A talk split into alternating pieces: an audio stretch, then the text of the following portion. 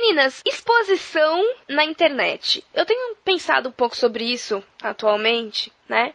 É que a gente vê duas vertentes. A gente vê as pessoas, tipo o Tuleco, que eu sempre zoo com ele, o Tula, que se expõe pra caramba, tipo, expõe o que come, como acorda, o que faz, tudo. Tem aquela galera, né? Eu não sei se vocês têm contato com essa galera que, tipo, ah, a inveja ela tem sono leve. Então a gente tem que ficar quieto e não pode falar de nada nas redes sociais. Não pode ter um, uma celebração, não pode falar de alguma benção que rolou, porque senão, você sabe, né? A inveja vem e as coisas não dão certo. A gente tem essas duas vertentes aí, esses dois extremos. Mas qual é a relação de vocês com essa questão de exposição na internet? Vocês acham isso saudável? Vocês acham que isso é um problema? Como vocês lidam com isso no dia a dia de vocês? É assim, eu, sou meio distraída para tudo, assim. Então, por exemplo, se acontece alguma coisa, eu tô em algum lugar e o pessoal quer, quer marcar. Às vezes o pessoal quer marcar você em foto, marcar em acontecimento, marcar em algum lugar. Gente, eu vou aprovar aquilo, tipo, dois, três dias depois. Ou então, assim, se depender de mim para marcar, para fazer alguma coisa, eu esqueço. Então eu não tenho problema com exposição, porque eu sou muito desligada. Eu, eu já tenho. Eu acho que eu, eu sou mais daquele partido lá da questão de ai, tem gente invejosa que pode olhar e agorar isso aqui. Mas não por, por acreditar nisso, é mais sei lá, receio de me expor muito, não tem? Aí eu às vezes prefiro, sei lá, contar só para quem eu conheço, que, que eu sei que vai, que quer o melhor para mim mesmo, entendeu? Apesar que às vezes eu peco nisso, mas a gente tenta. Tirando esses extremos de maneira geral, eu tenho tentado fazer um exercício de, em alguns momentos do meu dia, é, ficar sem o celular por perto, né? Por exemplo, eu tenho saído muitas vezes para almoçar sem o celular. Eu vou só com a galera, com, com o VR, maravilhoso. e aí, é, e aí, é, todo mundo leva o celular e fica no celular, mas eu tento não levar e observar as pessoas e ficar um tempo assim, sem, sem aquela interação, sabe? No fim de semana também eu procuro não ficar muito perto do celular. Quando eu tô com o Gustavo, eu procuro ficar longe do celular. É, só quando a gente tá meio que os dois olhando alguma coisa, aí eu pego, dou uma olhada também. E essa coisa de viver mesmo os momentos, sabe? Eu acho que, de verdade, isso pode parecer clichê e você, ouvinte, já pode ter ouvido isso, mas eu tenho pensado muito sobre isso, acho que é a idade chegando, que é a questão de que a gente muitas vezes não aproveita as coisas, tá muito preocupado em registrar, né? Tá muito preocupado em fazer a pose, em tirar a foto, em, em registrar o um momento para poder postar, para ter um vídeo legal. Nem eu não entendo essa galera que fica filmando show show inteiro. Fica olhando o show. Você pagou uma grana e está olhando o show hum. por uma tela de celular, porque você quer filmar, porque você quer mostrar. Velho, aproveita o show, sabe? Tira uma foto, pega um momento que você gosta, mas aproveita aquela, aquela ocasião, sabe?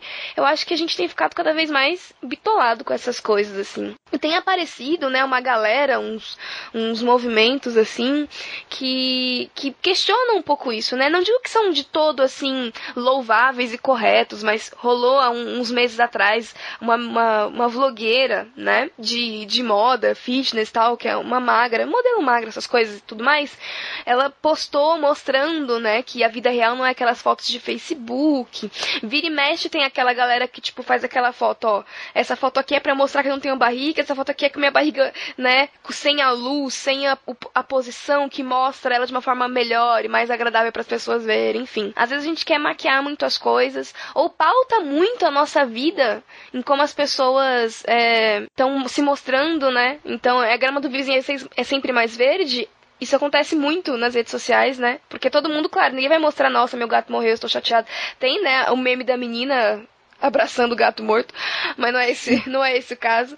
Mas assim, ninguém vai ficar mostrando, nossa, hoje eu perdi o ônibus, meu dia tá uma merda, né? Muito poucas pessoas farão Talvez isso. Talvez Gabriel Tuller. Sim, o Tuller vai fazer isso. Mas assim, tipo, a maioria das pessoas vai mostrar quando ela pega o ônibus e tem Wi-Fi e ar-condicionado, e aí você acha, nossa, a vida dessa pessoa sim, que é boa, né? Eu acho que é um problema quando a gente começa a pautar muito a nossa vida nas redes sociais, né? E olha que quem tá falando isso é uma pessoa que depende disso pra, pra ganhar Pra pão. Não fala muito isso, não você perde emprego. Né? já. Brincadeira. Mas é bem isso mesmo. A gente às vezes fica muito dependente, né? Eu preciso compartilhar isso pra todo mundo à minha volta. Ai, eles precisam saber que eu tô nesse show maravilhoso, incrível e tal. Só que você não aproveita o show, você não curte o momento, você não aproveita a sua companhia e tal. Eu, há um tempo atrás, eu tava me vendo muito assim, muito presa a esse tipo de coisa e eu meio que me libertei, assim, porque eu percebi que eu não tava aproveitando as pessoas à minha volta mesmo. Então toda vez que eu vou sair com alguém assim, eu deixo o celular de lado, eu evito ficar mexendo em casa não, eu mexo, onde eu tiver eu mexo, mas quando você tá num momento importante, digamos assim, da sua vida, eu acho que é chato. Você, às vezes, quando a gente tá meio bitolado nisso, a gente não percebe, mas chega a ser desagradável para outra pessoa. Quando eu tô com o Daniel mesmo, a gente evita, assim, a não ser quando a gente tá vendo alguma coisa ou fazendo nada juntos. Sei lá, eu acho muita idiotice, por exemplo, a pessoa viver fazendo selfie. Eu acho que eu já falei isso em algum programa alguma vez, eu não queria ficar me repetindo, mas às vezes tem uma paisagem lindona, cara. Eu vi um casal outro dia, pô, a paisagem estava bonita, cara, lá de Niterói. Dava pra você ver o Cristo, dava pra ver a paisagem do Rio. E o casal fazendo uma selfie com o celular grudado na cara, de costas pra rua, onde passavam os ônibus. Era o cúmulo aquilo.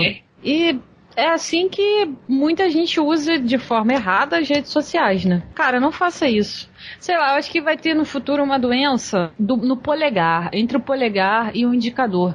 De tanto que a gente fica correndo tela de celular, segurando com o indicador e, e correndo com o dedo. Sei lá, deve ter uma polegarite, sei lá, cara, vai ter algum, algum termo técnico pra essa jossa. Que não é possível. Às vezes a gente vive como se a vida fosse, sei lá, infinita. Passando tela, passando tela, passando tela, o dia inteiro fazendo isso.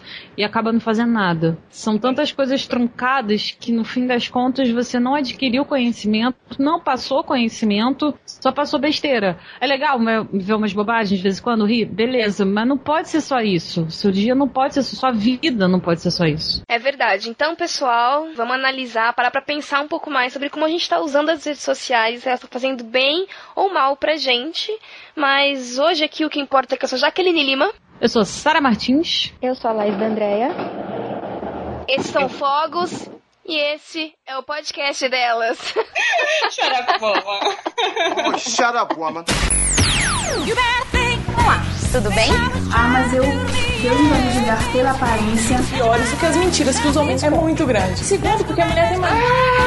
Hoje falaremos de um tema muito Cera gigante. Com isso ocorrem diversas modificações no organismo feminino. Comprovado cientificamente que as mulheres mentem muito mais que os homens, mas As senhoras não representam mulher brasileira. É preciso dizer isso.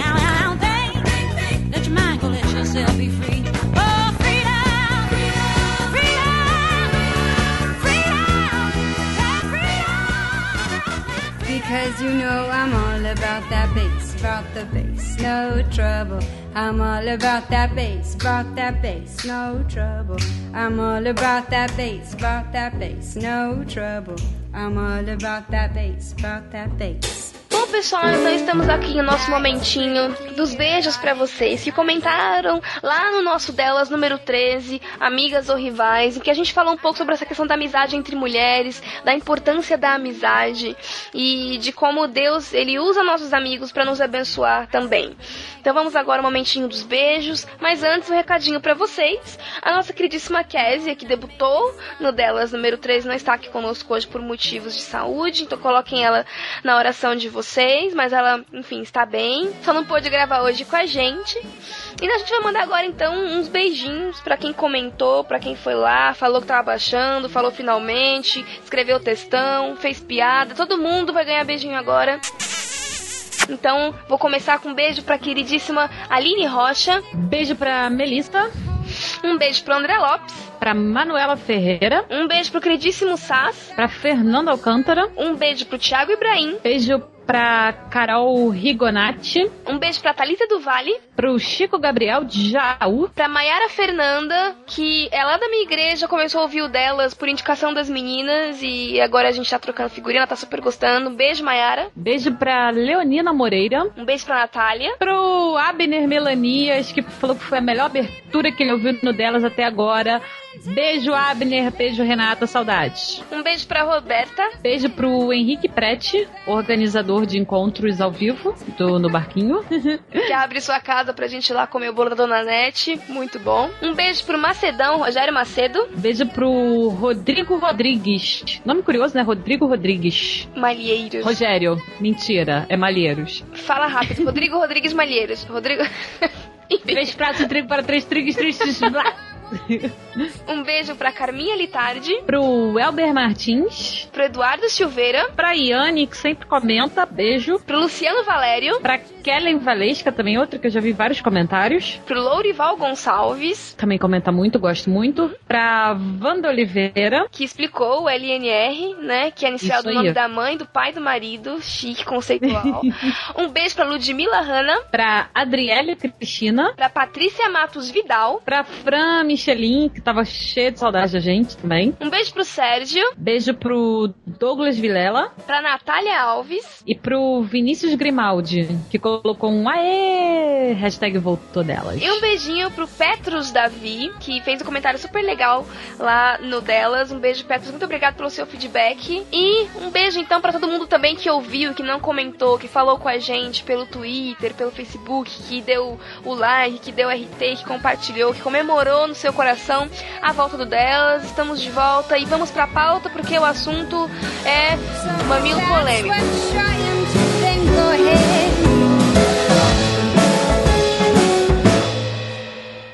I'm all about that bass. I'm all about that bass. I'm all about that bass.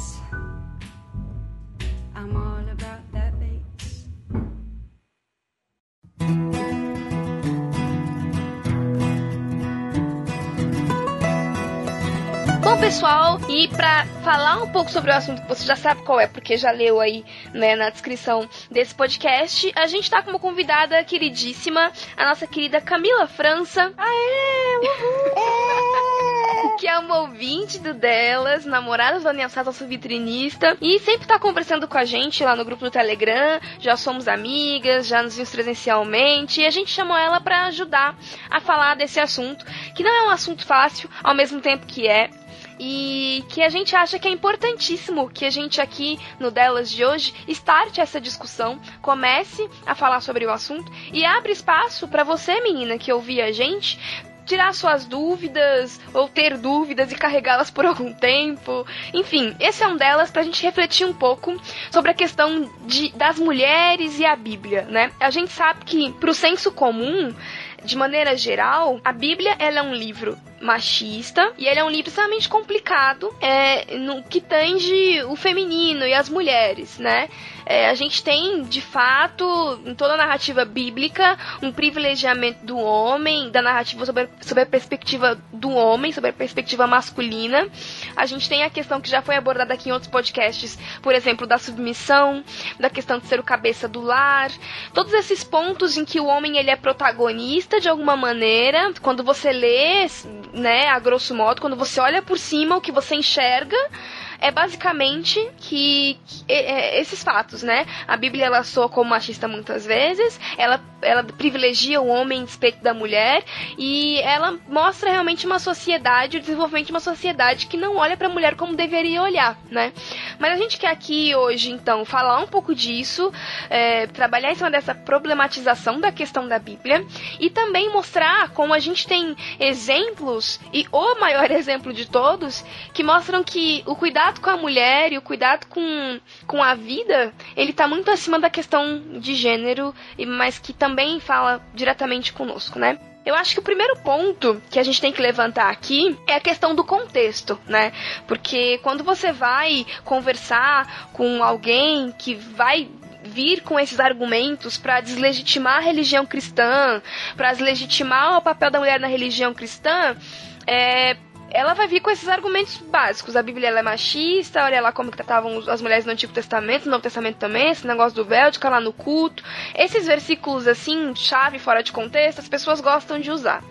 Mas uma coisa que é importantíssima nessa discussão e que eu acho que é o ponto de partida pra gente trabalhar tudo que a gente vai trabalhar a partir daqui é a questão do contexto, né, meninas?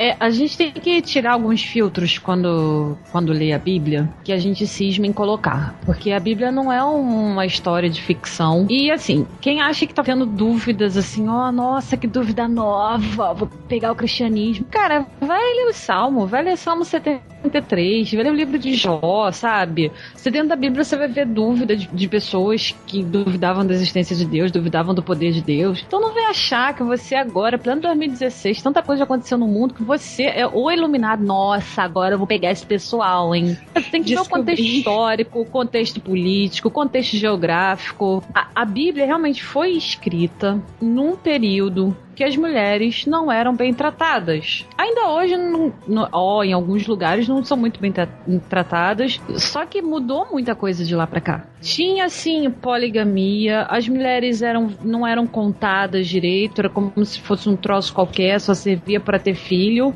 Mas não quer dizer que Deus queria que fosse assim. Para começo de conversa, não era nem para o homem comer do, do fruto da árvore do conhecimento do bem e do mal, que aliás foi induzido pela mulher, para você ver como é que se já começa a mulher com influência aí. Se a mulher não tivesse poder, não tivesse influência nenhuma, Eva não, não faria Adão comer o fruto. Aí não tinha danado a gente, né? Era até bom se, é, se Eva ficasse lá na dela, quieta, né? Mas não, fazer besteira.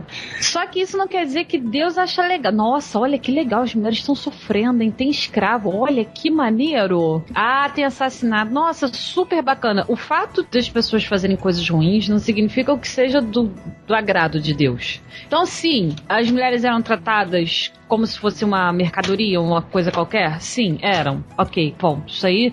No, ai, nossa, as mulheres eram bem tratadas. Ninguém que é idiota de dizer, nossa, mas elas viviam tão bem, né? Aquele monte de mulher só pra dar filho pros homens, só pra dar prazer. Ai, que legal. Não, não era. Mas também não era da vontade de Deus, né? Então, gente, é, é, importante colocar aqui na mesa. Existem coisas que incomodam realmente. E, e aí, falando aqui, né, a gente tem chamado lugar de fala para falar quando uma mulher lê a Bíblia. Existem coisas que são difíceis de engolir, né? Quando você lê ali é, o Novo Testamento, os primeiros livros ali, o Pentateuco, tem algumas coisas que a gente vê, e que eu tô sendo muito sincera, que, poxa vida, Deus, que coisa, né? Eu penso, por exemplo, que devia ser um saco é, você ser, tipo, dada para casar, sabe? No sentido de que, assim, seu pai, ah, vai, vai lá com esse fulano aí que tá bom. Meu, que situação horrível, sabe? E existe até hoje, e é um saco até hoje, e a gente vê retratado ali. Ih, menina, mas do jeito que tá difícil arrumar homem hoje em dia, acho que as mulheres estão até querendo, ai, pai, arruma alguma Olha, coisa não, aí. Nem a pau. é, de jeito nenhum, deve ser tipo horrível. Então a gente tem sim alguns pontos em que não tem como dizer, sabe? É, o grande, a grande questão que a gente tem que, que trabalhar aqui é: existe um, um contexto, e esse contexto ele tem que ser respeitado. Então, não adianta eu é, dizer, olhar agora com os meus olhos e querer realmente achar que tudo aquilo é justo e faz sentido, porque muitas coisas não vão fazer sentido mesmo e vão ser injustas. Eu acho que entra muito também no que a Sarah disse, que nem tudo que, que as pessoas faziam, né, era o certo. Tá aí, meu, o povo de Israel, o povo escolhido de Deus, né, entre assim as aspas voadoras aqui, os coelhinhos voadores, o povo escolhido de Deus para provar que não é porque você é escolhido de Deus você faz tudo certo, que é o povo que fez cagada. O povo fez muita cagada, entendeu? E era assim, quem Deus falou, venha meu povo, eu te amo, ó aqui, toma aqui a terra prometida, toma aqui, sai do, do, do cativeiro, toma aqui, sai do, do, da Babilônia, do Egito e tudo. E sabe, fez bobagem. Então a gente vai ler sim algumas coisas que, poxa vida, podia ser diferente, mas não foram. E de novo, volto, a contextualização do que tá acontecendo, a contextualização da cultura, o momento faz toda a diferença, né? Porque é, é, eu acredito, cabalmente, piamente, que a Bíblia ela é inerrante, ela é infalível, mas eu também consigo enxergar e a gente eh, defende isso e aceita isso é um fato dado na própria teologia de que existe o contexto para as coisas que foram ditas, existe um contexto de sociedade, de organização política, para tudo que a gente vai interpretar na Bíblia, né? Não, e olha só, se você pensar que hoje, em alguns lugares, ainda acontece isso das meninas serem dadas em casamento, serem mutiladas e serem tratadas como nada, você imagina, põe mais dois, 2016 anos atrás. Se até hoje não evoluiu, ainda tem lugares no mundo que estão assim, pô, antigamente, gente, tinha direito das mulheres, não tinha televisão, não tinha rádio, não tinha podcast, não tinha nada sabe, se hoje estava assim, antigamente era muito pior. A gente ainda não conseguiu Exato. mudar isso no mundo. O mundo ainda não é tipo um mar de rosas. Tem lugares que as mulheres ainda não podem frequentar. Tem mulheres, tem lugares que as mulheres não podem falar, que não são livres. E olha só, esse contexto não é só da, da sociedade judaica na Bíblia, não. Se você pensar na Ágora grega, eram apenas cidadãos gregos, e se por cidadão grego compreenda-se homem, a partir de determinada idade e de uma classe social. Porque escravo, mulher, não entrava escravo. Se fosse uma escrava mulher, então aí, coitada, estava duplamente ferrada. Então, assim, ah, o povo judeu. Não, era boa parte era isso. Por que, que você não vê grandes filósofas, grandes cientistas? É porque a mulher é burra? Não, porque ela não tinha espaço. A mulher não podia aprender a ler, não Verdade. podia aprender a escrever, não podia se comunicar de maneira política. Como é que ela ia produzir alguma coisa? Como é que uma pessoa assim consegue fazer uma produção de conhecimento? Fica difícil, né? Pois é. E a questão de também da gente olhar, né, a sociedade daquela época. A gente precisa meio que colocar meio que os óculos daquela época assim, visualizando naquela situação porque é o seguinte, assim como a gente é falho, né, e Deus usa a gente às vezes para falar para outras pessoas, da mesma forma também, naquela situação lá errada e muitas vezes com os servos de Deus daquela época, Deus fala né, de tanto tempo para cá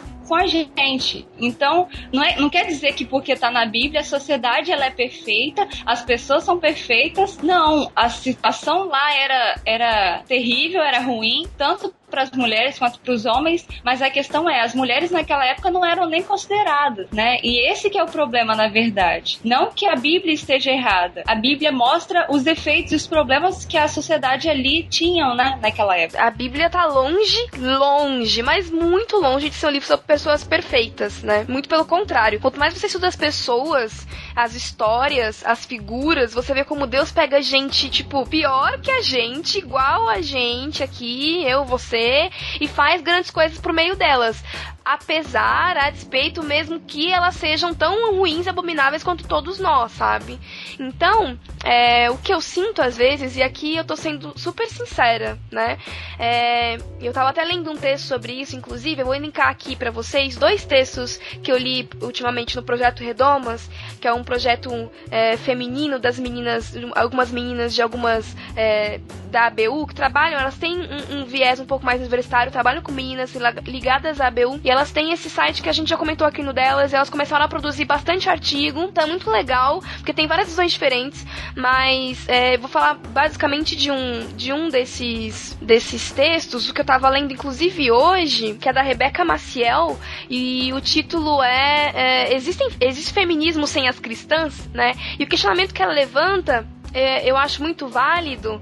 É, tem algumas coisas ali que eu não, não, não, não concordo com ela, não converso na mesma linha que ela, mas assim, de modo geral, eu acho que é um texto interessante da gente ler e pensar e faz muito sentido para mim, porque ela começa falando de uma coisa que eu comecei a observar entre as pessoas que estão à minha volta, que existem muitas meninas que trabalham com essa questão de empoderamento feminino, do feminismo, e eu me considero, né, pessoalmente feminista, mas existem muitas meninas que não conseguem entender como cristãs são feministas e tentam de qualquer forma libertar a gente de uma alienação que no fundo não existe, né? Que é meio incoerente até que feministas lutem pelo direito de mulheres de serem o que elas quiserem e não querem que eu seja cristã e ame a Deus e a Bíblia como eu amo, porque é, é errado, porque é machista, porque isso, porque aquilo. Porque muitas vezes essas pessoas, elas não tiveram nenhum trabalho de sentar e procurar entender ou me escutar e, e ouvir o que a gente está dizendo aqui agora, por exemplo, que é a questão do contexto, é, é a questão de que é, a Bíblia ela não é um livro de pessoas perfeitas, de que existem coisas, atitudes na Bíblia que homens tomaram por sua própria vontade, por seu bel prazer, que a gente sabe que, de acordo com a própria palavra de Deus, são atitudes erradas. Em última análise, quando você olha para Cristo, a gente vai chegar nele, quando você olha para Jesus, você vê exatamente como Deus quer que todo mundo seja tratado, inclusive as mulheres, né? Então, você vê que muitas coisas que acontecem no decorrer ali do, do da, da, construção, né, da sociedade, da cultura judaica cristã, é um reflexo, como, como a gente já disse aqui, eu tô sendo até exaustiva nisso, mas é que eu acho que isso é um ponto importantíssimo que muita gente não entende de verdade, sabe? O discurso tá posto, tá pronto, ai, cristianismo é machista, ai, essas cristãs é tudo louca, tem que sair daí, tem que não sei o quê, sem parar para pensar que, tipo, existe um contexto, existe um porquê, e não é toda cristã que é uma burra alienada que não sabe o que tá fazendo. A gente pensa sobre a nossa fé, a gente lê, a gente sabe do que a gente tá falando, a gente entende o Deus que a gente serve, tá em, em busca de entender cada vez mais, e tem algumas coisas para as quais a gente não tem resposta mesmo, né? Então, é importante dizer, e é uma coisa que ela diz que eu acho muito interessante, que existem algumas questões na Bíblia que eu acho que são passíveis de, de conversa, né? Que à medida que a sociedade ela vai se desenvolvendo, eu não gosto de usar muito esse termo, mas assim, à medida que as coisas vão acontecendo, que a gente vai tendo uma nova visão, que a nossa cultura vai mudando, que a sociedade ela vai, vai se transformando, algumas questões elas podem ser postas e eu acho válido. Eu acho válido, por exemplo, apesar da gente ter se posicionado aqui, que a gente converse, que meninas conversem sobre ministério feminino, pastorado feminino, conversem sobre liderança feminina, conversem sobre uh, a utilidade de congressos para mulheres. Se a gente só ficar falando de chá e de, de bebê e de cozinha e não falar sobre carreira, sobre mulheres empreendedoras e, e, sabe, tipo, é válido que a gente converse sobre isso. Eu acho que esses são pontos em que a gente pode sim divergir e sermos felizes assim, todas vamos pro céu e está tudo certo. Mas existem pontos em que a gente não pode abrir mão do nosso cristianismo. E aí, para mim, isso é muito claro, por exemplo, em assuntos como a submissão feminina, o papel do homem, o papel da mulher, que para mim são coisas muito claras e já são formadas no meu coração, sabe? E eu não quero que pessoas me deslegitimem as coisas que eu acredito, ou o fato que eu defendo mulheres, que eu quero que elas tenham direitos de voto, de educação, de casar com quem amam, só porque eu, por exemplo, acho que meu papel é, é diferente do do meu marido, sabe? De que eu não, não tenho que fazer as coisas que ele vai fazer, entendeu? Eu acho que a gente falta a tal sororidade que a gente tanto prega, mas às vezes pouco pratica, sabe? Falta eu Verdade. entender, falta eu, falta a Jaqueline entender um pouco melhor as outras pessoas que concordam com várias coisas que eu não concordo, mas também falta as pessoas que veem o cristianismo com esses olhos sentar para conversar comigo. Então, mas como é que você casa essas coisas aí de cristianismo e feminismo? Tipo, conta pra mim, sabe? Falta a gente escutar mais umas às outras né? É, eu acho que um problema grande, assim, né? Eu já até comentei com vocês antes, mas é, é aquela questão, não é nem, nem se trata de começar a discutir ou não, é nem querer ouvir, né? Muitas vezes a gente, às vezes não tem essa voz para poder falar, não, olha, eu penso diferente, sabe? Sem que você, não, se essa pessoa pensa diferente, vamos abafar isso aqui, porque isso aqui não deve ser falado, sabe? Isso não deve ser falado em público. Quando na verdade o crescimento ele acontece quando a gente fala em público, sim, e discute, né? E fala, olha, isso sim tá certo, isso não tá certo. Como que a gente pode fazer para pensar diferente, para poder entender e praticar esse amor de Deus para com todas as pessoas, né? Porque amar também não é só é, não é não é só a questão do namoro, noivado, casamento. O amor também se trata de você respeitar a opinião das outras pessoas, se trata de você ouvir as outras pessoas e tentar é, entender os, os anseios delas, né? Dessas pessoas. Sim, falta empatia, sabe? É, e ao mesmo tempo que eu fiz essa crítica do lado de lá, eu faço uma crítica do lado de cá, e ela é muito pessoal, que eu acho que muito crente tem muito medo, né, de feminismo, de feminista, de começar a falar muito de questões da mulher, porque é uma agenda que tá vindo de fora pra, dentro, sabe? E fica com receio e tudo mais. Mas acho que quanto mais a gente esconde as coisas debaixo do tapete, finge que não é com a gente, que a gente também não tem a ver com a forma como uma mulher, por exemplo, é tratada na sociedade de hoje, a gente tá se prejudicando, sabe? E tá até deixando de cumprir nosso papel de, de sal e luz sabe? Porque a gente tem sim problemas, né? Como a Sara bem colocou, como a gente já colocou aqui durante esse, esses minutos de programa. É, as coisas não mudaram tanto assim, sabe? Tipo, a gente ainda tem casamentos arranjados, a gente ainda tem meninas sendo mutiladas genitalmente, a gente ainda tem pessoas sendo oprimidas em igrejas, a gente ainda tem mulheres sendo desmerecidas porque são mulheres, a gente ainda tem mulheres que não conseguem empregos porque são mulheres feias, ou mulheres que conseguem empregos específicos porque são bonitas para aquele emprego e vão enganar as pessoas, como acontece muito em agência, de pegar atendimento para poder falar com o cliente, mulher bonita, de pôr ela num vestido tubinho para poder convencer o cara de dar o dinheiro que eles precisam, sabe? Esse tipo de coisa a gente não, não pode só aceitar. nas agências. Pois é, esse tipo de coisa a gente não pode aceitar. E a gente aceita, sabe? Enquanto é, isso está sendo discutido lá fora e a gente está se omitindo, sabe? Eu acho que a gente está deixando de cumprir um papel importante, entendeu? É, de Uhum. conscientizar pessoas, de conscientizar mulheres dentro da igreja, sabe? De falar, por exemplo, de violência doméstica. Quantas mulheres da igreja não apanham? Quantas mulheres da igreja não aprendem que, tipo, ela tem que ficar calada e orar pro marido dela parar de beber ao invés de denunciar o cara que bateu nela, sabe? É uma coisa tão básica pra gente que, que tá conversando, que tem essa idade. Mas assim, imagina, vocês devem conhecer de verdade. Chega nas senhoras da igreja e pergunta: Você conhece algum, alguém aqui que apanha do marido? Elas vão saber que alguém apanha do marido, sabe? E como é que a gente fica omissa diante de uma situação dessa? Como é que a igreja não fala disso?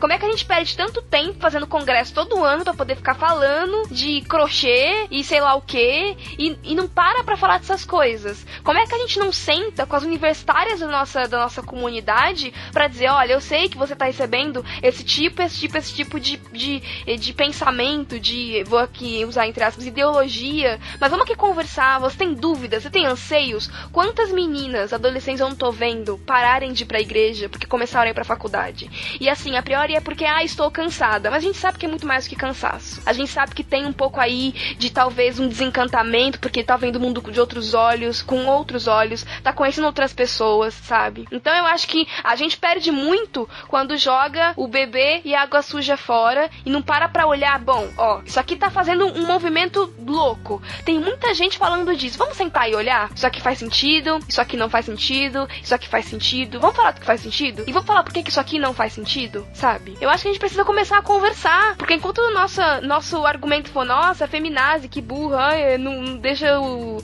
o sovaco peludo. Tipo, mano, a gente não vai chegar a lugar nenhum, sabe? E tem mulher precisando da direção da igreja, precisando se sentir amada, direcionada, precisando entender que Jesus ama ela e que o tratamento que ela merece é um tratamento igual ao tratamento de qualquer outro ser humano, porque ela foi criada à imagem e semelhança de Deus.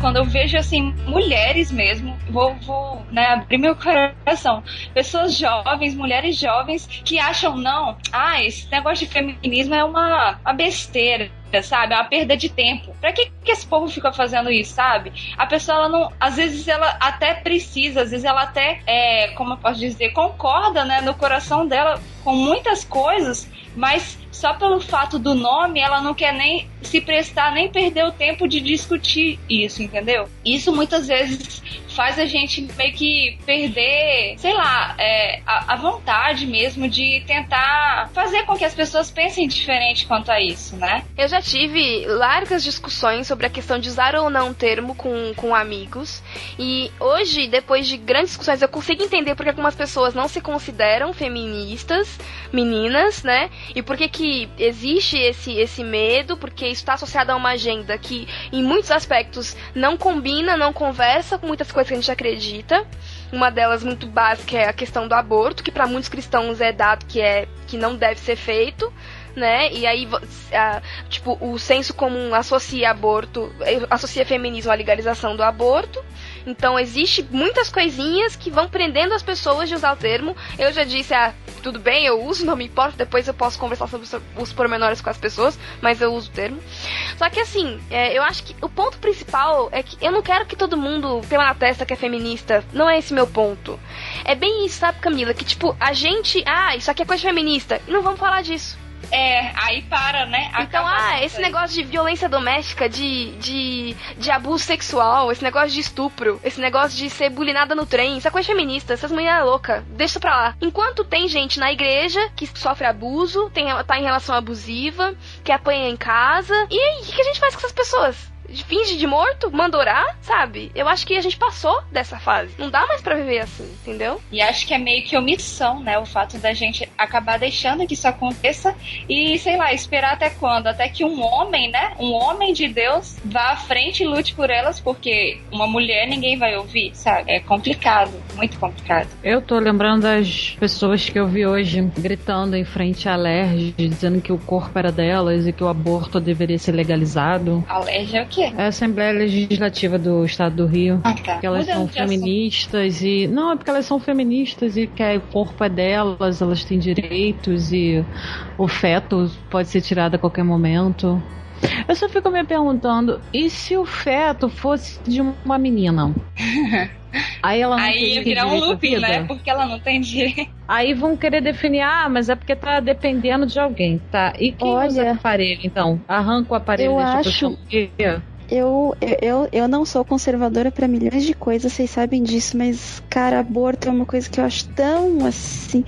Eu não consigo defender o aborto. Por mais que eu tente me colocar no lugar e, e- e tentar entender esse argumento de que o corpo é meu, eu não Acaba consigo. sendo egoísta, né? Egoísta. É, então, esse argumento eu não consigo defender, não. Sabe o que, que eu penso? Porque, meu, qualquer pessoa po- poderia ter um aborto, inclusive eu, você. Exato. É uma delas que estão lá, grita. Cara, Sim. eu não. E se o feminismo, eh, eh, o feminismo, infelizmente, ele tá, ah, ele tá se afunilando pra essas questões. É, O que, que as aí, pessoas é querem? Querem usar um shortinho e não querem que ninguém fale nada. Eu não tô dizendo que, obviamente, porque a pessoa coloca uma roupa indecente, que ela tem que ser violentada no meio da rua, não é isso. Agora, cara, a mulher sai quase nua no meio da rua, não quer nem escutar uma gracinha. Pô, se deu respeito, cara. Se Eu o acho feminismo que- tá restrito a querer usar roupa de vadia e não querer ser chamada de vadia, querer pedir o aborto, porque o corpo é delas, pô, eu não sou feminista.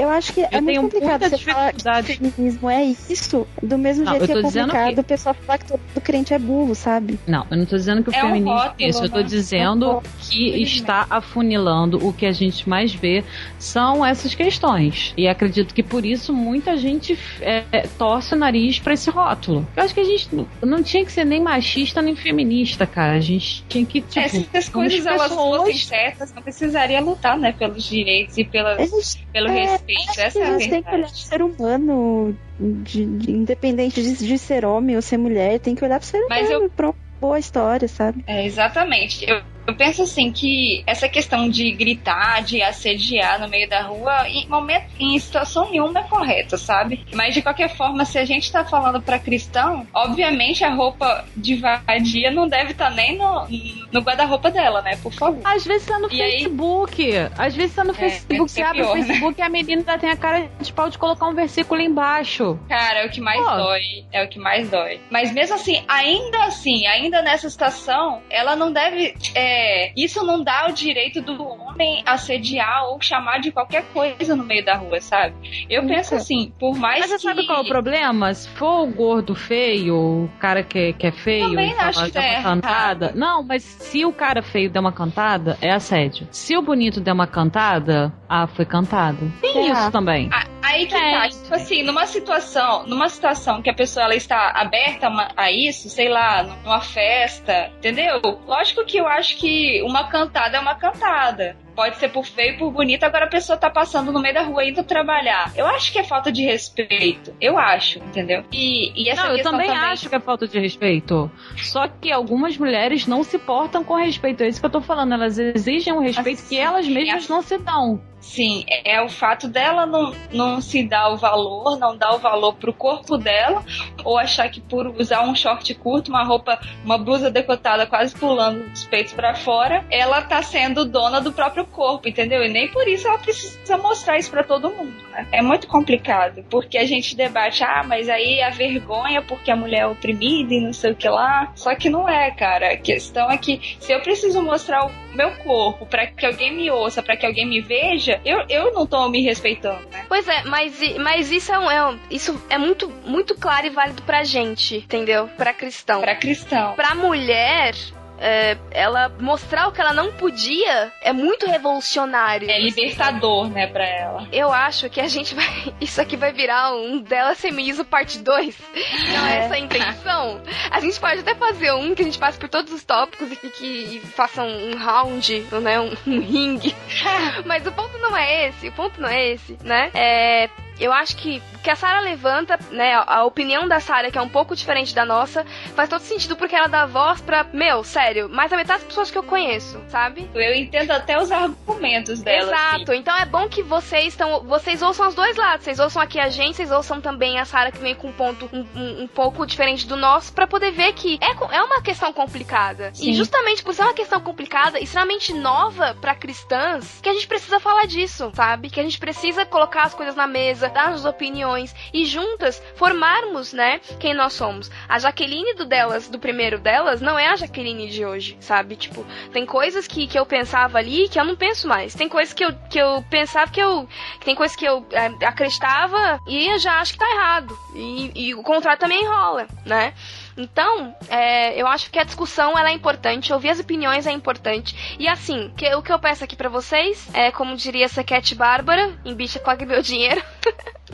As minhas referências são péssimas. Piedade, gente. Então, vamos usar os comentários para conversar. Ninguém atacando ninguém aqui, entendeu? A gente não quer isso não, tá? Mas a gente acabou entrando nesse viés e foi muito natural, foi sem querer, mas são coisas que são importantes ser ditas e opiniões diferentes ou iguais em alguns pontos e é assim que a gente forma quem a gente é, né? É, acho que vai demorar um pouco para para a sociedade, para as mulheres, para os homens acharem um ponto de equilíbrio, porque foram foi um tempo muito grande de repressão era um ditado que minha avó falava, tipo, quem não come mel, quem nunca comeu mel vai se lambuzar a primeira vez, whatever. Sei lá, não era esse ditado, mas enfim, é, foi para um outro lado, para um oposto, tipo, é libertinagem, é. Acho que vai demorar ainda um pouco para encontrar um ponto de equilíbrio da liberdade, tipo, olha, tá bacana, tá beleza, tá com respeito, tá tranquilo.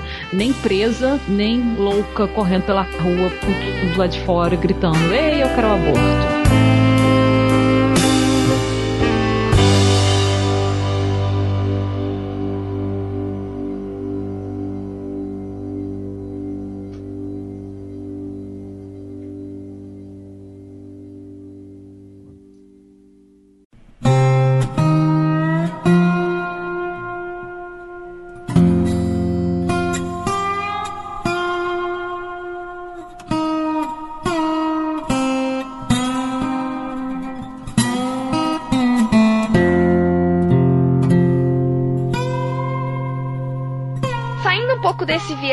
A gente pode até dedicar um, um, delas muito na frente, pelo amor de Deus, porque eu quero viver. É, só, pra, só pra esse assunto, é, o estopim pro nosso para a escolha desse tema, pra gente poder falar um pouco de, de da, das mulheres na Bíblia e de Jesus e as mulheres, foi um livro lançado pela Mundo há um tempo atrás aí esse ano, chamado Jesus e as Mulheres, o que ele pensa de nós, da Sharon James, né? A gente deu uma lidinha nele, uma passada de olho e, eu tive, né, o, a gente teve o insight de, de falar um pouco disso. E tem algumas coisas nesse livro que são bem interessantes, eu acho que é uma leitura válida se você tá é, analisando um pouco a questão da mulher e quer ter um, um, um olhar, né? Quer olhar alguém que tem uma visão um tanto, a Sharon é um tanto quanto conservadora, mas nesse livro ela é até um pouco mais aberta para o assunto do que do que o, o, que se espera dela, né? Mas é bem interessante porque apesar de ser uma leitura extremamente americanizada, né? Ele é um livrinho bem formatadinho e tal. Eu acho que ele suscita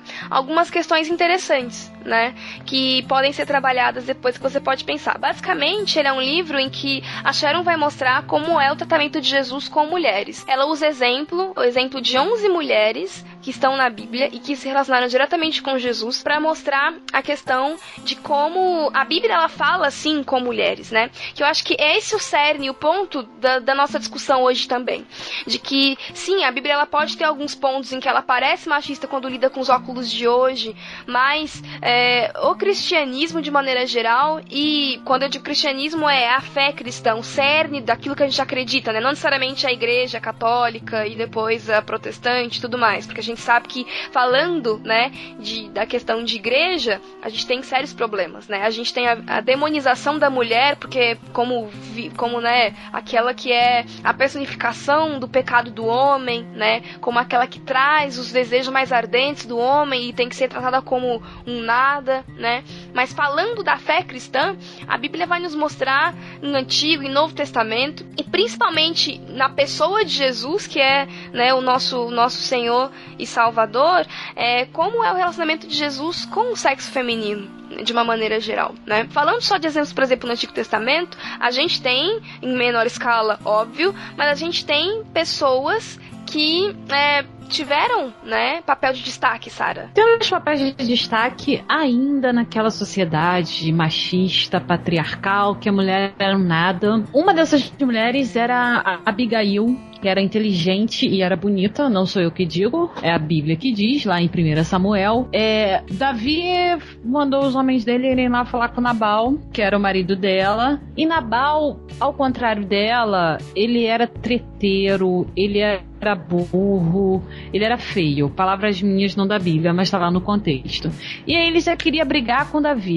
E Abigail, inteligente, graciosa, colocou panos quentes. No fim das contas, Nabal morreu, Davi casou com Abigail e todos viveram felizes para sempre, exceto Nabal, que era burro e feio e, e, morreu. A mulher, quando ela tem inteligência e se utiliza, ela consegue usar. Como, por exemplo, Esther. Gente, tem um livro da Bíblia no Antigo Testamento com o nome de uma mulher, Esther.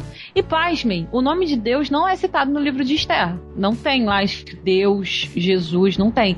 E conta a história de uma mulher que foi usada para, no momento, ajudar o povo povo judeu. Tem Débora, cara. Débora era profetisa e Baraque chegou para ela e falou que, olha, eu não vou se você não for. Então, assim, são vários exemplos de mulheres. A gente tem Ruth também, que é um, um, outro nome de, de livro no Antigo Testamento que tem nome de mulher, que foram mulheres que conseguiram mesmo naquela cultura fazerem coisas diferentes, fazerem coisas que agradavam a Deus e fazerem coisas que foram benéficas para a vida dela e que ajudaram outras pessoas. Sempre essas mulheres, é interessante a gente ver que elas não tinham egoísmo, elas não agiam às vezes como um homem por vingança ou para, olha, eu sou mais forte que você. Não, elas sempre queriam ajudar alguém e elas conseguiam fazer isso, e certamente com a ajuda de Deus. Tem a outra também que matou Cícera, que a Débora comentou, eu não lembro o nome dela, mas ela meteu uma estaca na cabeça do, do, do, do rei. Então, assim, várias mulheres lindas. Para finalizar o Antigo Testamento, eu gosto muito, muito. Eu tava até procurando, mas não encontrei. Vocês perdoem a minha falta de, de crentice, de não saber de cabeça, mas aquela história da questão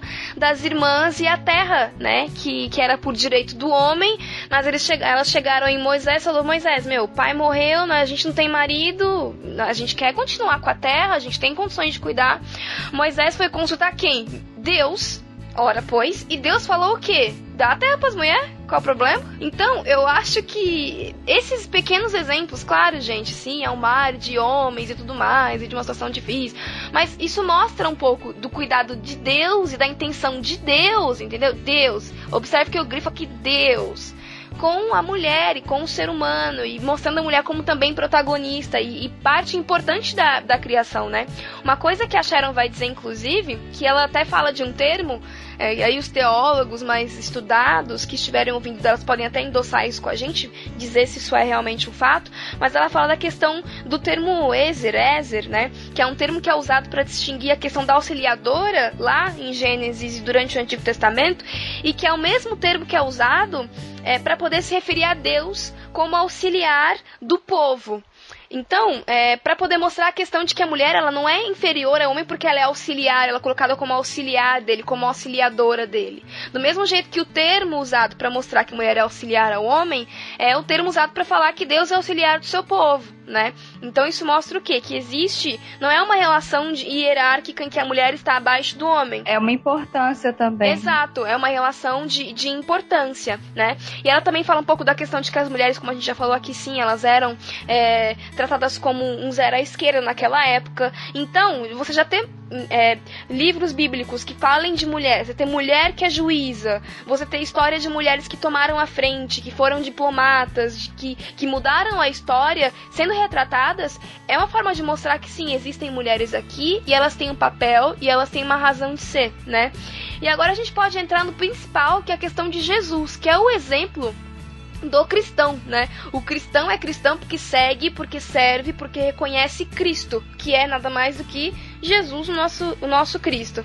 E a, a, relação dele com as mulheres é uma relação muito clara, muito forte e que tem muito a nos ensinar, né? E é por isso que eu, que eu amo ao Senhor e eu amo a palavra dele, porque durante toda a Bíblia a gente vai ver nas, nas sutis relações de Deus com as mulheres a forma como ele cuida, como ele trata, como ele se importa com as mulheres, né? E só o fato dele, dele assim, né, de registrarem os momentos que ele teve com as mulheres e o respeito que ele teve mostra que era importante para Deus é, tipo assim, mostrar a importância da mulher também, né? Em tantas histórias que teve, você pode reparar que, assim, eu acho, né? Mas pelo menos acho que tem muito mais protagonista mulher no, no Novo Testamento do que no Velho, se você for parar pra pensar.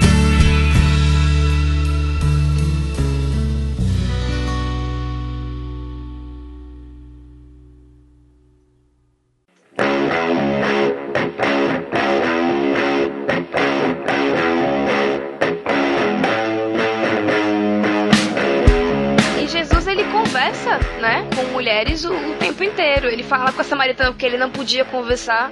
Ele vai lá e converte a mulher, ela vira uma grande missionária naquele, naquela região, né? A relação dele com Maria, né, não é uma relação de qualquer coisa, sabe? É uma relação realmente de mãe e filho. Ele entende a questão é, de Maria. É, eu vou até voltar nisso, porque alguém pode ir falando aí que eu quero ler, porque o, a menina Sharon fala umas coisas bonitas com relação a Maria. A história que você falou da das irmãs, elas, é, em Números 27, elas conseguiram mudar a lei. Porque até então a, lei não previa isso. Ah, mas e se for mulher, faz o quê? Aí Moisés orou e depois a lei foi mudada. Ai, que lindo isso. não, mas é muito legal, porque você vê que a vontade de Deus, ela era acima de qualquer lei, né? Sim. Então, muitas vezes é, a, gente, a gente pauta como a vontade de Deus somente aquilo que, ou aquela situação que estava na Bíblia, ou quando é tão diferente disso. Elas abriram jurisprudência. Aí fala assim, ah, da Bíblia, não sei que, vai ler Aristóteles, cara. Vai lá ver o que, que Aristóteles falava de mulher. Terra, eu, hein? então, pegando exemplos aqui mais práticos. A própria Maria, que foi a mãe de Jesus. Para começo de conversa, ela é uma mulher é, aparentemente significante. Deus pega uma mulher super X, que tá noiva, virgem, e fala: Vem cá, que eu vou só, apenas colocar em seu ventre o Filho de Deus, né? Que salvará a humanidade, coisa pouca. E Maria ali já, né? A, a escolha de Maria, meu, isso é. Eu acho isso intenso e forte. Deus, ele é Deus. Ele podia ter vindo como ele quisesse. Ele podia ter vindo de uma estrela cadente. Ele podia ter sido de um repolho. Ele podia ter vindo do, da água, do, do Rio Jordão. Ele escolheu vir como a gente. Ele escolheu entrar numa, numa mulher, sabe? Ser gerado como a gente ali, gestação, sabe? E eu acho isso muito intenso, muito bonito, sabe? Ele escolheu uma mulher para ser o canal primário, sabe? Da, da, salvação das nossas vidas, né? E Maria, ela foi mãe de Jesus mesmo. A gente tem relatos de Jesus só a partir dos 12, mas imagina, ela cuidou desse bebê, ela deu de mamar, ela trocou fralda, ela, ela criou o filho de Deus como uma mãe, né? Isso é um privilégio e isso mostra que sim, mulheres importam para Deus. Senão ele não teria vindo por meio de uma. E ele tava ali impotente, né? Porque apesar de ser Deus, digno de toda a honra, de toda a glória, ele, pô, ele veio desdentado, sem cabelo, sem controlar a própria bexiga, sem ter como pegar comida, sem como fazer nada. Era o bebê. Exato. Na mão de uma adolescente, né? Porque dizem que na época pelo costume do povo, as meninas deviam casar ainda bem novinhas e deviam ter filhos ainda novas. Então não, não foi nenhuma mãe assim, ah, vou escolher uma mãe que já teve, sei lá, cinco filhos, então o sexto ela vai tirar de letra e vai saber criar muito vai bem. Cuidar não, era direitinho. É, vai cuidar de... Era uma menina que não tinha nem feito sexo, não tinha nem casado ainda. Se você pensar bem, se a gente for olhar com nossos olhos humanos, era a pessoa mais incapaz de cuidar de um bebê. E, e foi Maria a escolhida para dar luz ao Filho de Deus. E é curioso porque, assim, quando Jesus chama Moisés, Moisés dá desculpa. Quando quando Jesus desculpa, quando Deus chama Moisés, ele dá desculpa. Quando Deus chama Jeremias, ele dá desculpas. Foram homens, tem vários relatos de homens que titubearam. Maria não. Ela podia pensar, nossa, não, peraí, isso não vai dar certo, eu não tô nem casada ainda, como é que eu vou engravidar? Ah, não, senhor, peraí. Mas como é que eu vou fazer? Como é que... Não, ela simplesmente falou: olha, sou tua serva, seja feita a tua vontade. Ela em nenhum Exato. momento falou assim: não, não quero, não tô afim, ou então, ai meu Deus do céu, como é que vai ser? Pô, ela podia ser apedrejada, gente. Como é que ela parece grávida assim, estando noiva? O que, que ela vai falar pros pais dela? O que, que ela vai falar pra família dela? O que, que ela vai falar pra José? Tanto é que é, teve que ser enviado um anjo pra avisar José. Olha, José, calma. Não Tem é nada, nada nascendo na tua tá testa, não. É, não é nada disso que você tá pensando.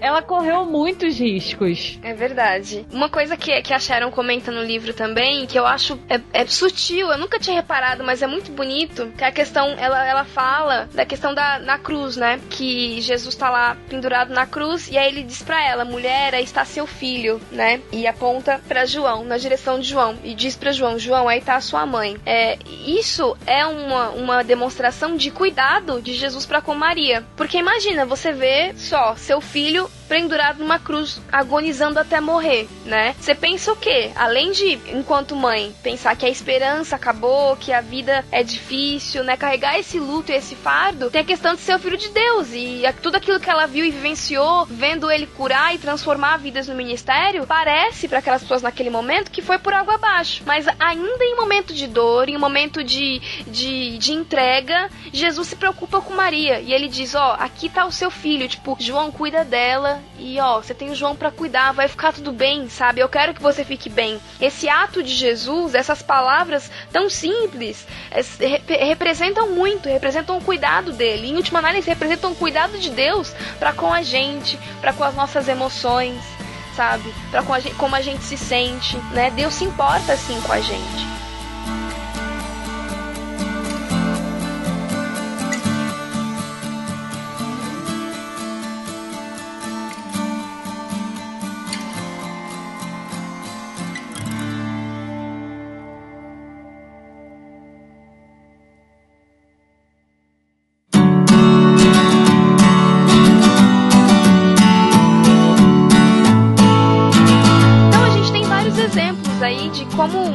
Elas são fortes, elas são importantes e elas são é, mostradas assim com, com esmero, com, com holofote sobre elas mesmo, sabe? Quando a gente tá falando da vida de Jesus.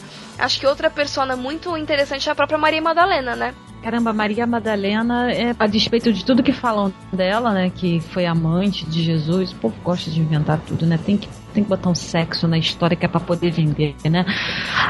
Gente, a gente fica na, na cabeça que Jesus só tinha 12 discípulos e que eram homens. Os discípulos, digamos assim, principais.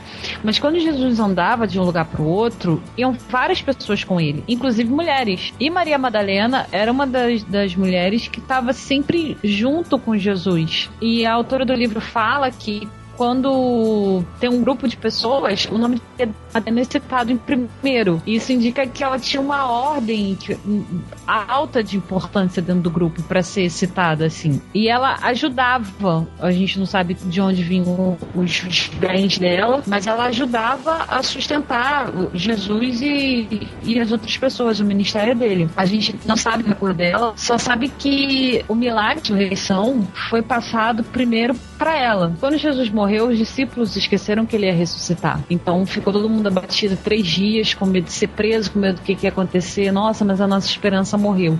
E aí? E aí as mulheres resolveram ir até o túmulo de Jesus para passar especiarias, aromas, ungir o corpo de Jesus. E aí elas pensaram, ué, mas quem vai remover a pedra pra gente? As mulheres estavam preocupadas com isso. E um, um, uma das formas do Senhor demonstrar o cuidado dele foi removendo a pedra. Ele podia simplesmente deixar que as mulheres tentassem enrolar a pedra ou pedissem ajuda para tcharam! Opa, ele não tá mais aqui dentro. Mas não, a pedra já, já tinha sido rolada. Eu nunca tinha pensado nisso. Nossa, é um cuidado de Deus. Delas não precisarem fazer isso. E quando chegou lá, o, primeiro diálogo quem teve com Jesus ressurreto foi Maria Madalena. Imagina a honra que foi para ela. Quando ela escutou, ela já falou, mestre. Ela reconheceu que era ele que tinha voltado. Muito lindo isso. É, as narrativas de, de, Jesus com mulheres, se a gente for olhar, um, né, ali os nuances e tal, são, são muito, muito bonitas, né? E aproveitando aqui mais Jabá do Redomas, tem outro texto delas que a gente vai linkar aqui que é muito interessante, que trata é, bastante, só que com palavras muito mais bonitas do que as nossas, né? Um texto da, é, da Ellen Aquino, que é Mulheres e a Bíblia. Não é somente sobre recuperar a história das mulheres do cristianismo, mas recuperar o cristianismo primitivo em seu conjunto. E uma das partes, ela fala uma coisa que, né, eu já vinha com isso no meu coração, mas que é muito interessante, que é a questão de que o, o próprio o próprio anúncio, né, ela usa essas palavras, o próprio anúncio do reino de Deus, ele é um rompimento dessas estruturas que a gente vê de, de é, só homens que estão aqui no comando, que é só nos homens que as coisas acontecem, né? Quando a gente lê em Gálatas, não, não há judeu, nem grego, nem escravo, nem livre, nem homem, nem mulher, todos vós sois um em Cristo Jesus, sabe? É, isso é forte para a época, isso é forte para o discurso que a gente quer hoje, enquanto cristãos e cristãs, né, abraçar. É a questão de que, assim, não é sobre homens dominando tudo, não é sobre é, ricos dominando, não é sobre um, um, brancos dominando, ou vice-versa, que seja. É sobre todos nós sermos um em Cristo Jesus. Independente de sermos homens, mulheres, judeus ou gregos, escravos ou livres, isso é muito forte, né? E você vê isso se concretizando, se complementando em todo o discurso de Paulo. Tem algumas coisas que são difíceis, tem a parte lá de ficar quieto na igreja, do véu, ali a gente pode dar uma discutida.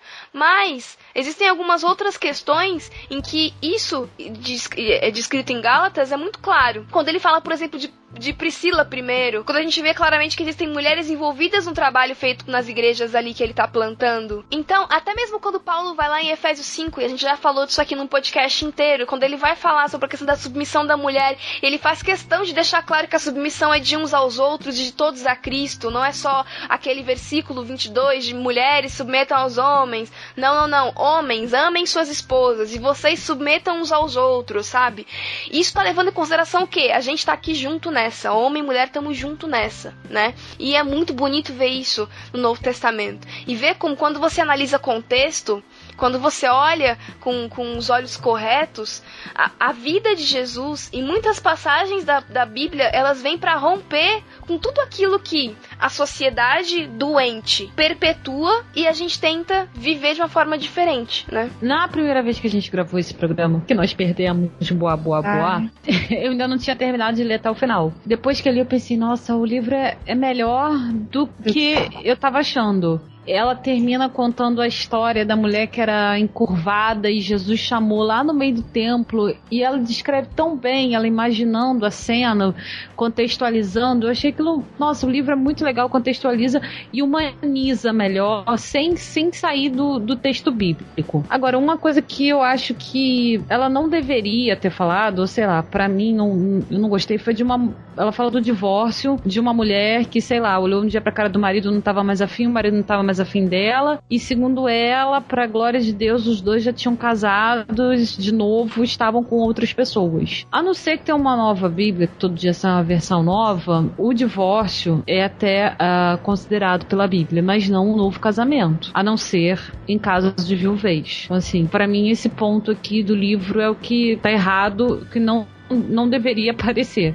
O restante dele é muito bem escrito, muito bem feito E serve bastante pra gente pensar no tratamento de Jesus com as mulheres, porque assim, se a mulher era mal vista, se era maltratada, Deus enviou o filho dele para também dentro da obra expressar o quanto a mulher era importante e, e, como Jesus fez isso de maneira delicada, suave, como por exemplo no caso da mulher adúltera, que se a gente pensar, bom, ela foi pega em flagrante adultério, como é que você pode ser pega em flagrante adultério sozinha? Não existe isso. E Jesus quebrou aqueles homens que tinham a intenção só de, primeiro, pegar Jesus que eles não conseguiram. Jesus era muito mais esperto do que eles. E segundo, destruir a mulher. Para eles não estava nem aí se ela ia morrer, se ela ia viver, se ela ia ser apedrejada. E Jesus mostra como é que Deus se importa com as mulheres. Né? E onde estava esse cara que adulterou com ela? Que ela não fez sozinha, né? É, é. boa pergunta.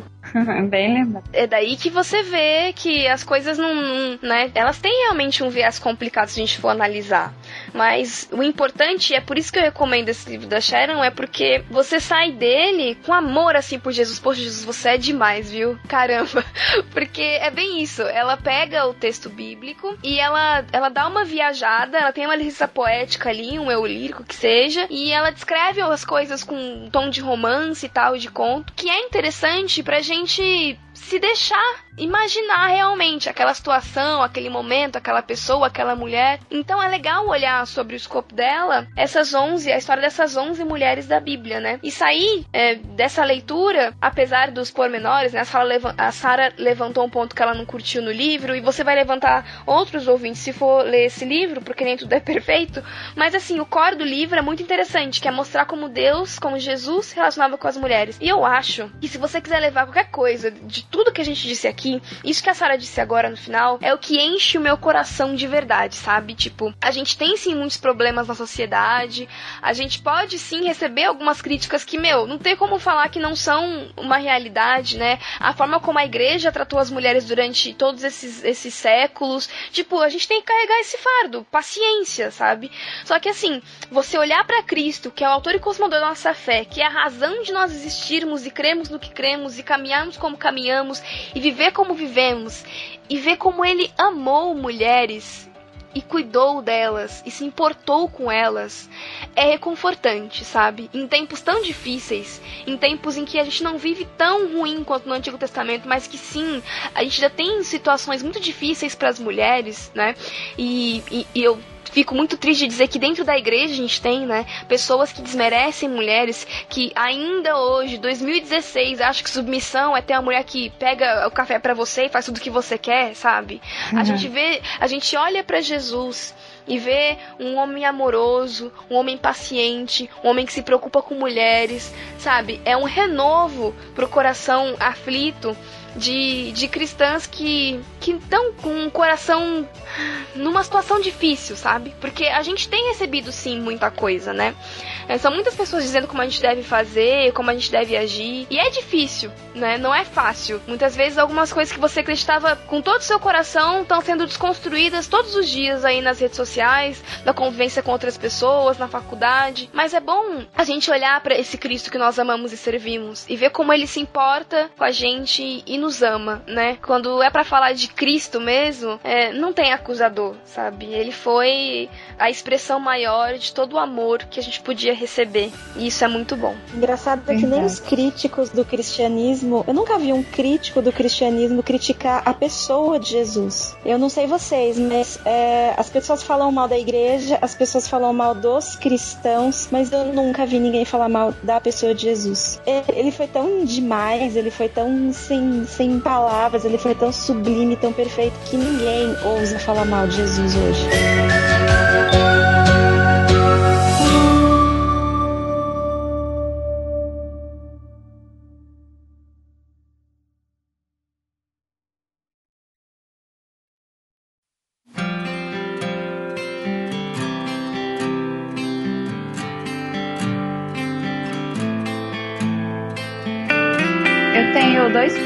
Eu queria falar enquanto vocês falavam que me veio à mente, que primeiro é que quando a Sara comentou, né, do ponto que ela não concordava muito, eu penso que o maior problema é o seguinte: é pensar que a vontade de Deus era que ela tivesse um novo casamento e que, sei lá, tava tudo traçado nos planos de Deus para que ah, não ia dar certo esse e o segundo ia dar certo.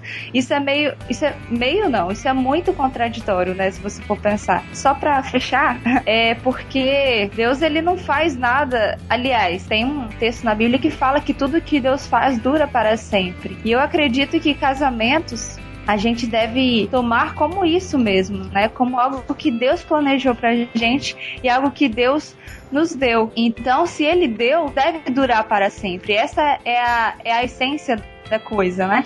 E além disso, né, o segundo ponto é que eu ia falar assim, é muito difícil às vezes a gente lidar numa sociedade que pensa diferente, e agora eu tô falando dentro da igreja, dentro de casa, dentro de famílias que, que pensam muito diferente, e você lidar com amor para com pessoas que pensam tão diferente no, no quesito machismo, no quesito feminismo, sabe? É, a ponto de você, por exemplo, se você não, não quer se sentir sentir, digamos assim, humilhada em alguma questão, sendo que você sabe que aquilo é um machismo e você precisa amar porque você precisa demonstrar o amor cristão. Isso é muito complicado. Então, que Deus nos dê sabedoria pra gente lidar com essas situações, né? Que acho que de uns tempos pra cá que eu comecei a pensar nisso, que eu comecei a refletir a respeito de, de que as coisas são um pouco diferentes, sim, e que a mulher ela não é tratada nem sempre como deveria, sabe? Nesse sentido, mesmo nessas situações, a gente precisa saber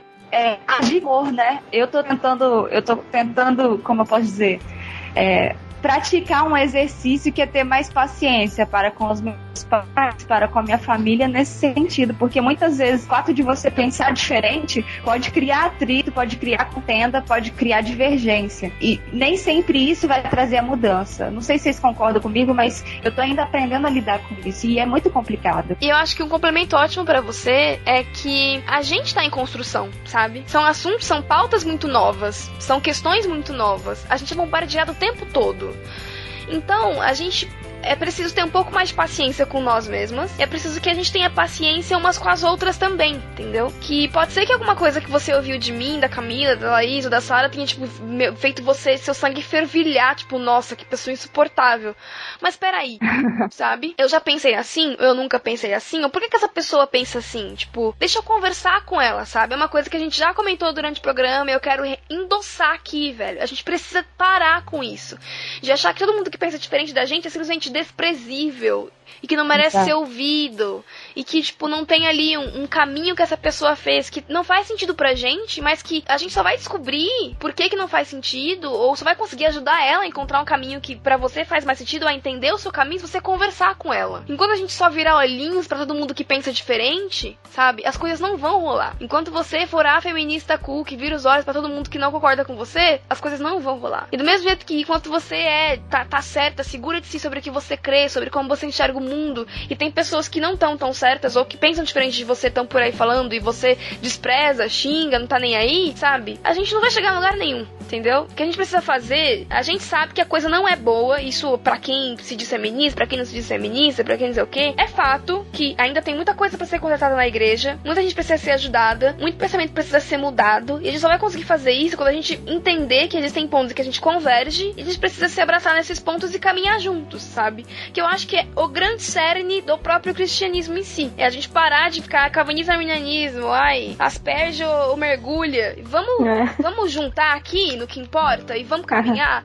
Porque quando a gente tá no asperge ou mergulha, a gente tá perdendo o rumo das coisas. Tá sendo engolido pelo mundo, não tá fazendo diferença nenhuma na nossa comunidade, não tá salgando, não tá iluminando e ah, o dia tá passando, os, os anos estão passando e a gente tá perdendo cada vez mais relevância no mundo, no nosso país, sabe? Quando a relevância do cristão tem que ser, né, colocar um presidente lá que vai decretar que todo mundo é crente. A relevância do cristão é no dia a dia, é nas boas ações, é em ser um bom pagador, é em ser um bom filho, um bom, um bom empregado, um bom patrão, sabe? Grande tudo, né? Pois é, mas eu sei que isso vocês já sabem, tô cansado de saber, mas né, enfim. A gente fala do mesmo jeito.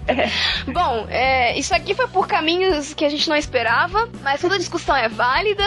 Os links todos vão estar no, no post pra vocês, dos livros, dos textos que a gente comentou, tá? Os, os comentários são a casa de vocês. Vão lá, comenta, concorda, discorda, só não xinga, tá? E vamos conversar, vamos falar sobre isso. Vamos conversar sobre essa questão que eu tenho certeza que é uma angústia que rola no coração de muitas e muitas meninas, né? A gente pode não trazido todas as respostas, talvez tenha faltado um viés mais teológico, mais denso, mas a gente vem com o que a gente conhece, com o que a gente leu, com o que a gente sabe, com as nossas experiências, pra fazer, pra cumprir, né, com o papel delas, que é levantar discussões e esperar que vocês pensem um pouco sobre elas, não é?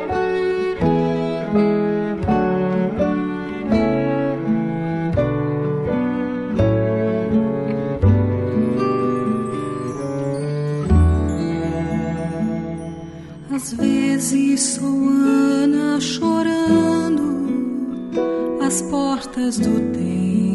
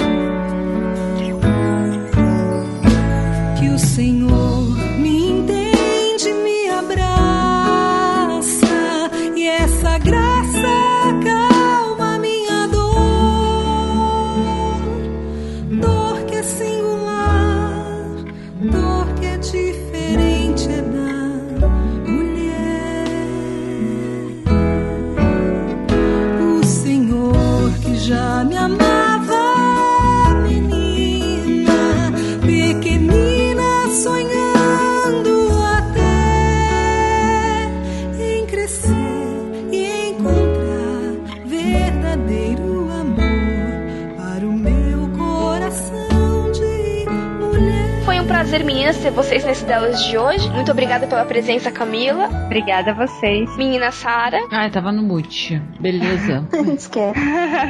E a queridíssima Laís. Muito obrigada. Eu que agradeço. Foi ótimo estar com vocês e conversar sobre Jesus é sempre muito bom. E esse é o delas 14 pra vocês. Muito obrigada. Nos vemos no próximo mês. Um beijo. Beijo. Gente, Beijo, tchau. gravando no dia do beijo, mandando beijo, prestes a virar dia 14, que é o dia do meu aniversário, é o delas 14. Será que isso quer dizer alguma coisa? Claro que não, absolutamente nada. É pura coincidência. Aproveitando o beijo pro Daniel Sass. Beijos pros respectivos. Eu sou o